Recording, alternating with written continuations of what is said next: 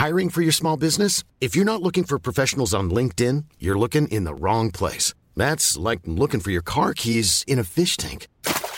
LinkedIn helps you hire professionals you can't find anywhere else, even those who aren't actively searching for a new job but might be open to the perfect role. In a given month, over 70% of LinkedIn users don't even visit other leading job sites. So start looking in the right place. With LinkedIn, you can hire professionals like a professional. Post your free job on linkedin.com slash people today.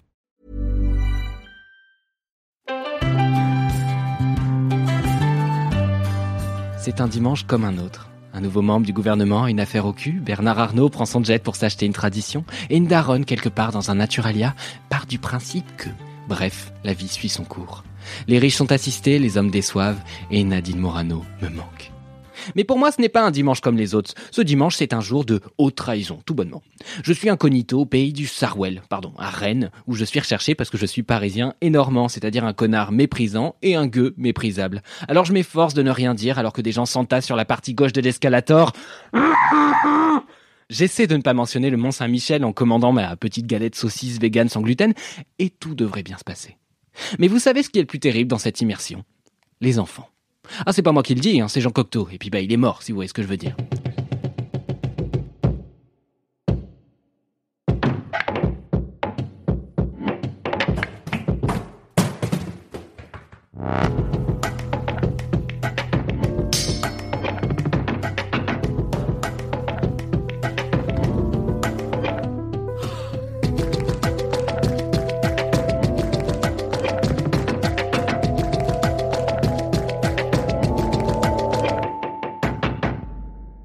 Ce dimanche, je vais voir l'adaptation des Enfants terribles de Jean Cocteau à l'Opéra de Rennes. Ce fameux livre qui trône fièrement sur ma bibliothèque alors que je l'ai jamais lu. Pour l'adaptation de cet opéra, c'est pas n'importe qui qui s'y colle, c'est Fia Ménard. Fia Ménard, elle a rien à voir avec Robert Ménard, le maire raciste de Béziers, enfin j'espère pas pour elle. Elle, de son côté, c'est une metteuse en scène, une scénographe, une performeuse, une jongleuse, potentiellement astronaute, et qui sait, directrice de casting pour Interville. Quoi, vous croyez que je travaille, peut-être? Ah, et puis la musique de cet opéra, du coup, c'est Philippe Glass. Ce qui me rend plus heureux que mon propre anniversaire, qui est d'ailleurs aujourd'hui. Souhaitez-le moi et partagez cet épisode à cette personne parce que sinon ce sera le dernier. même si être content d'écouter du Philippe Glass et savoir qui c'est même, c'est peut-être ça finalement le signe que je vieillis. Pour vous resituer le bonhomme, euh, c'est un musicien contemporain qui est obsédé par les boucles, la répétition, la redondance, les cycles, la répétition, la redondance, les cycles, la répétition. Je vous ai bien lu.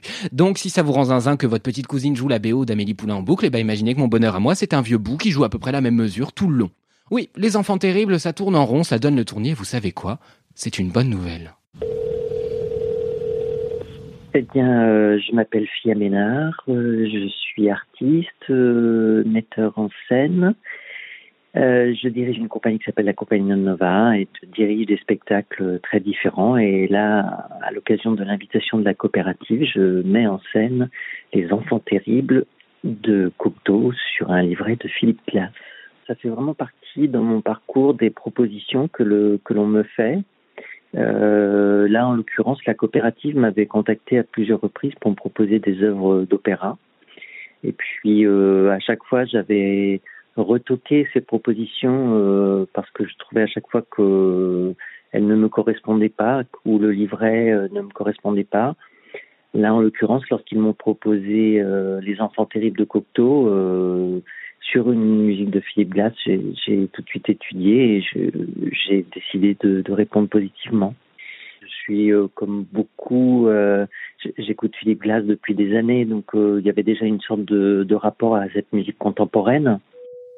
C'est l'histoire d'un amour de gosse, un amour déçu, cruel, à sens unique. C'est l'histoire de Paul, qu'on surnomme Miskina dans le milieu. Enfin, Miskina l'antisémite quand même, y a deux, trois répliques pas dingues. Hein. Et donc Paul tombe red dingue amoureux de Dargelos, qui n'est pas un principe actif contre les problèmes de digestion, mais un gros bouli de son école. Et ce bougre de Dargelos ne trouve rien de mieux à faire que lui balancer une pierre cachée dans une boule de neige. Touché en pleine poitrine, Paul est dans une convalescence indéfinie. Et dans la chambre qu'il partage avec Elisabeth, qui est peut-être sa sœur, son amie, je n'ai pas compris, ils tentent ensemble de s'évader, de jouer, mais principalement ils se balancent des vacheries. Le best bro de Paul, c'est Gérard, parce qu'on a les amis qu'on mérite. Et Elisabeth euh, rencontre Agathe en bossant dans un magasin de robes. Voilà, vous avez notre quatuor, euh, Paul, Gérard, Elisabeth et Agathe. Et maintenant, chers spectateurs, chères spectatrices, Le Sam Oui, parce qu'on va avoir une succession d'amours contrariés, des mensonges et quelques souvenirs qui vont revenir en boomerang. Alors sur le papier, c'est une histoire de gosse. Mais le papier, Fiaménard, elle le froisse, elle s'assoit dessus, elle se relève, elle l'attrape, elle le mange. Oui, parce que cette histoire de boule de neige, de somme et d'occasion manquée, bah ça va pas se passer dans une école. Non, non, ça va se passer avec des seniors. J'ai dit avec des seniors Voilà.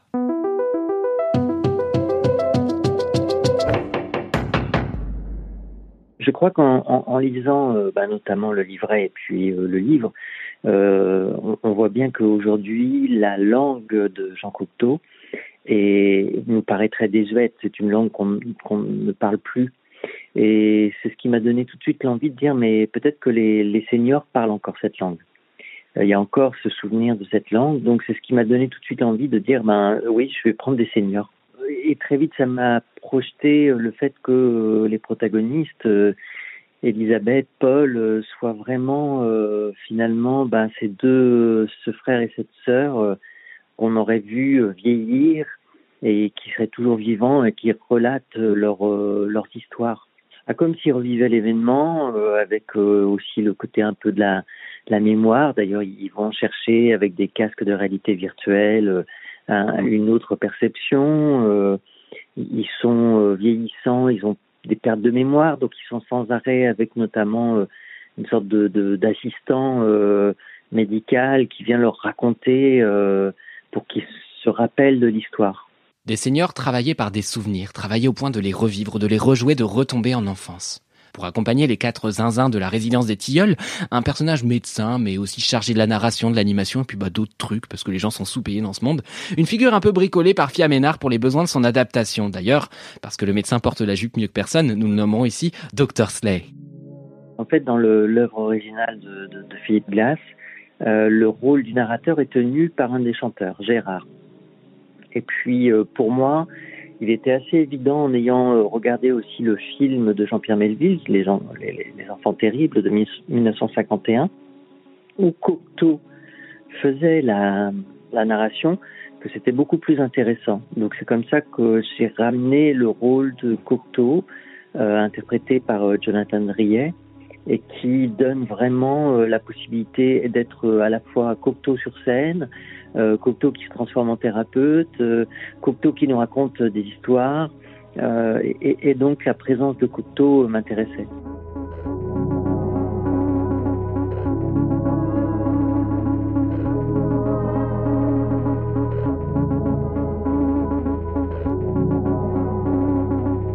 Dr Slay, donc, fait office de chef de cœur, de cœur brisé dans le cas présent, parce que la boule de neige, tout ça, vous avez compris. Et vous savez quoi? Bah, je vais même pas vous bassiner avec l'intrigue plus longtemps, parce qu'en vrai, cette histoire, bah, je crois que je m'en fous un peu. Enfin, très vite, j'ai arrêté de chercher à tirer du sens de chaque réplique, j'ai arrêté d'analyser les moindres faits et gestes de chacun, de calculer l'angle, de la vitesse de rotation du décor, parce que là n'est pas l'essentiel et que je travaille pas au monde, sinon je serais chiant et mieux payé. Quatre personnages se font donc du mal sur scène, une douleur lancinante, répétée, puis un passé dans lequel il est impossible de trouver un quelconque réconfort. Alors qu'est-ce qu'on fait de ça pour passer un bon moment de théâtre? Je, vous pose la question, voilà. Non c'est un podcast, vous pouvez pas répondre, ça sert à rien.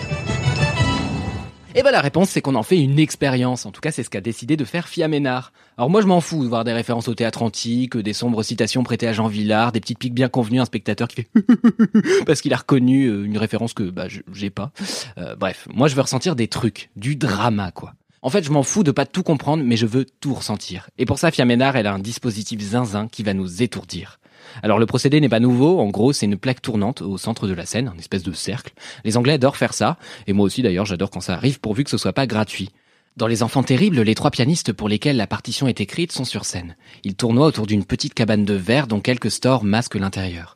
C'est joli, c'est mystérieux, ça fait danser la lumière, à une époque où David Guetta n'est ni joli ni mystérieux et ne fait danser personne. Cette cabane de verre, on peut tout en faire. On l'étend pour que la scène soit coupée en deux, avant de la replier sur elle-même pour obtenir ce cube lumineux autour duquel tournoient les trois pianistes en permanence. On va aussi jouer avec le contre-jour, le rideau permet de dévoiler des silhouettes de l'autre côté, et on va pas se mentir, le dispositif est assez zinzin. Et ces jeux de lumière, on les doit à Eric Soyer. Bonjour, je m'appelle Eric Soyer, euh, je suis euh, éclairagiste et scénographe, et euh, nous avons collaboré avec Fia Ménard donc sur les enfants terribles, au niveau de, notamment pour moi, de la lumière, mais voilà, une collaboration qui est vraiment en termes d'espace, puisqu'on on a ça en commun de, de partager la, la, la fabrication des espaces. C'est la troisième fois qu'Éric Soyer travaille avec Fia Ménard sur euh, Et in Arcadia Ego. j'ai pas fait latin, j'ai toujours été de gauche. Et la trilogie des contes immoraux. Dans les deux cas, j'étais pas là, alors je les crois sur parole. Mais ce qui est intéressant, c'est que souvent on réduit la scénographie à une forme de décoration de plateau, genre ah vas-y, il a mis des roses, bravo, on va mettre ton nom sur le flyer. Mais la scénographie n'est pas nécessairement matérielle et la lumière, bah, elle en fait partie intégrante. Pour moi, en fait, euh, scénographie et lumière euh, sont, un seul métier. Donc, euh, la lumière, de toute façon, fait vivre les espaces. Et architecture, en fait, de manière un petit peu immatérielle et abstraite, les espaces dans lesquels évoluent les, les chanteurs, les danseurs, les acteurs. Alors, travailler avec avec Fiamena un, défi permanent, on pourrait dire, dans le sens où euh, elle a l'art de la métamorphose. On travaille sur des espaces qui se reconfigurent en permanence, qui se fabriquent et qui se déconstruisent. Euh, ce qui est une chose qui, m'intéresse aussi euh, profondément, de pouvoir être partie prenante des possibilités qu'on n'a pas forcément encore entrevu au moment où, on conçoit, on va dire, euh, l'aspect plus construit euh, du dispositif scénographique. Le défi, c'est que tout bouge, tout le temps. Faute de pouvoir faire danser les seniors qui interprètent les rôles, parce que bah, c'est des seniors, Fiaménard fait tournoyer ses décors dans une sorte de mouvement permanent qui répond évidemment à la musique de Philippe Glass et ses motifs hypnotiques.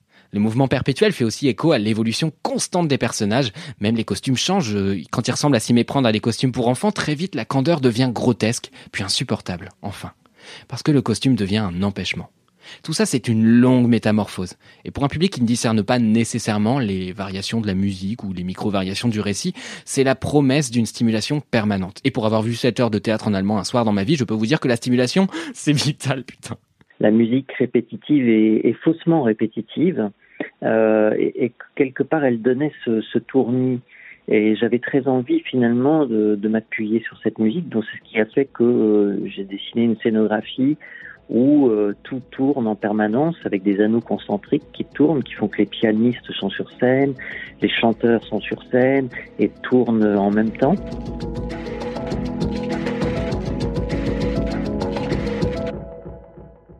Euh, pour rentrer dans une histoire, il faut un cadre. Il faut provoquer quelque chose qui va déclencher euh, dans le spectateur une, sorte de curiosité ou une situation qui va le troubler. Moi, je sais que j'aime beaucoup le trouble que cela provoque parce que je sais que le trouble, c'est celui qui permet sans arrêt de s'échapper, de d'imaginer, alors parce qu'on ne sait pas, parce que on essaie de savoir. Et, et pour moi, c'est vraiment une idée très importante d'offrir au spectateur la possibilité d'être euh, lui-même libre de se, de se projeter dans cet espace, d'être sans arrêt. Et c'est ce que je lui offre d'ailleurs en général, c'est que les acteurs ou actrices qui sont sur scène euh, sont dans des situations où on imagine nos corps à leur place.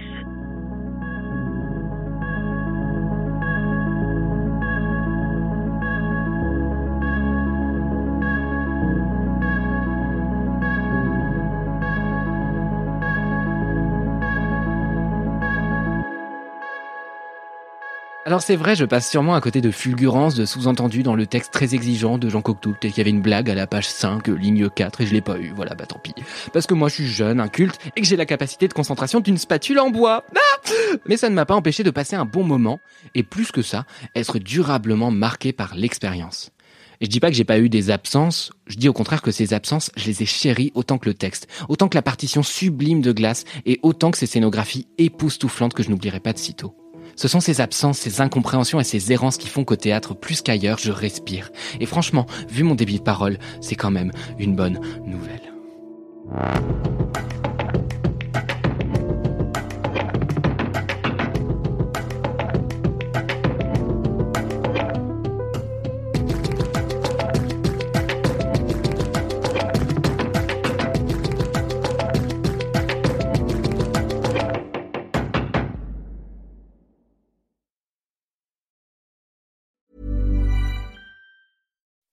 When you make decisions for your company, you look for the no-brainers. If you have a lot of mailing to do, stamps.com is the ultimate no-brainer. Use the stamps.com mobile app to mail everything you need to keep your business running with up to 89% off USPS and UPS. Make the same no-brainer decision as over 1 million other businesses with stamps.com. Use code program for a special offer. That's stamps.com, code program.